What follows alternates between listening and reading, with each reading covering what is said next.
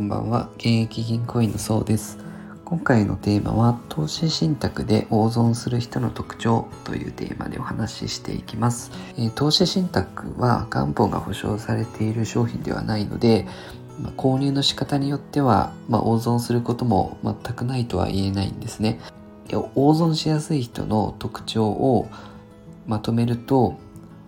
まあ、私も現場で見てきてですね4つあるのかなと思います。まあ、一つずつ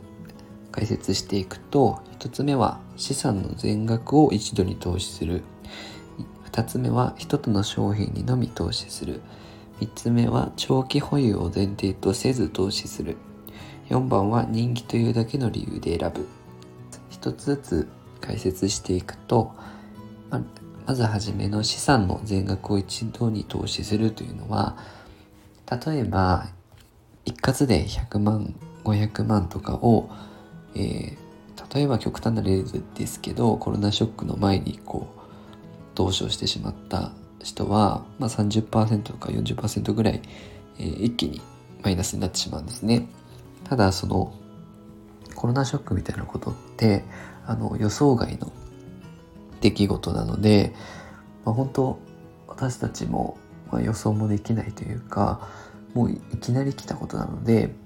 今まで好調でしたけど本当にそういうことって起きるんですね。なので、まあ、ある程度タイミングをずらすっていうのは、まあ、とても大事な手法です、まあ、1回で買ってみて、まあ、また大きく値下がりしたらまた追加購入してみるっていうふうに時間分散はすごく大切です。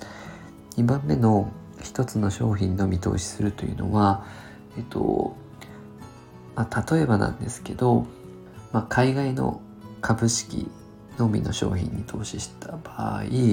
まあ今も結構相場動いてますけど株にとって良くないニュースが出た時にやっぱり大きく値下がりしてしまうんですね。ただ一方で、まあ、債券物の商品であれば今そんなに大きくは動いてなくてむしろそういう時ってお金が集まってきたりするんですがやっぱり投資の格言に卵を同じカゴに盛るなっていう格言があるんですけどこれはすごい分かりやすい例かなって思うんですが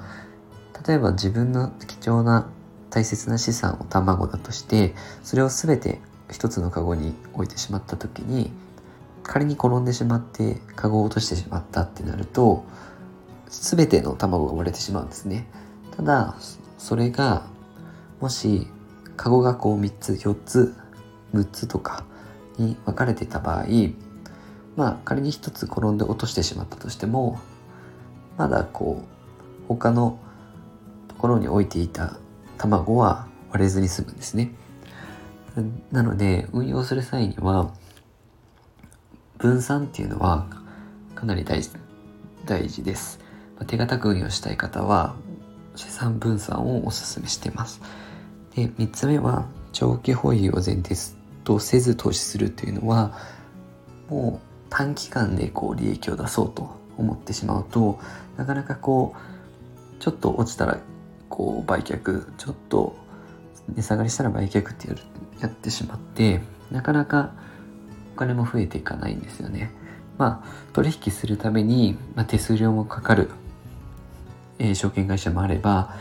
えー、まあ、かからないところもあるんですけど何回もこう取引がかさむとその分、えー、コストもかかってきますよっていうこととあと長期的に例えば極端の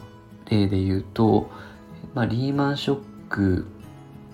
の時に日経平均株価って8000円台とか落ちたんですけどただ今まで、まあ、持ち続けた人って2万今日7000円台ですけどそこまで回復してるんですね。ただこう、えー、すごく値下がりしたから怖くなってもうやめてしまった、まあ、市場から退場しちゃうと長く持ってればですねそこまで大きなリターンも狙えたのが、まあ、早めにこう利益確定しすぎてしまうとあまり高いリターンは取れないですよ。むしろコストなんかも膨らんでいってしまいますよってことでやっぱり長期保有の方が強いんですね。ただ自分が目標にしてた場合えー、1000万を貯めたいとか目標金額に達成した場合は全然売却してもいいと思いますあの利益確定っていうのも大切なので自分がこの金額になったら売るっていう決めていた額になればもう売却してもいいと思います。で4つ目人気というだけの理由で選ぶというのは、まあ、よく証券会社のホームページとかでも投資信託の人気ランキングって出てくるんですけどもう人気になってる時点でその商品って多く買われてしまってるんでもうかなり高値になってる可能性があるんですね。まあ、人気だからといって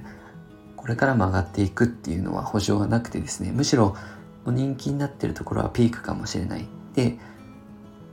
もしかするとこう高値掴みになってしまいますよ。高いところで買ってしまう可能性もあるので投資信託って人気だけで評価はできないですよと。どちらかというとまだみんなが注目してなくてあの割安でほっとかれてるような銘柄の方が意外と利益も出しやすかったりもするのでそこの見極めですね。ただ人気というだけであの選んでしまうとちょっと危険かなと。過去の運用実績とかまあ過去と比較して今どのぐらいの値段なのかっていうのをあとこれから将来性どんな業績をこれからも拡大し続けるのかとかそういった点でですね見ながら運用していった方がいいかなと。ちょっと人気だけで見てしまうとちょっと危険ですね。なのでまとめると投資信託で大損しやすい人の特徴としては1つ目は資産の全額を一度に投資する。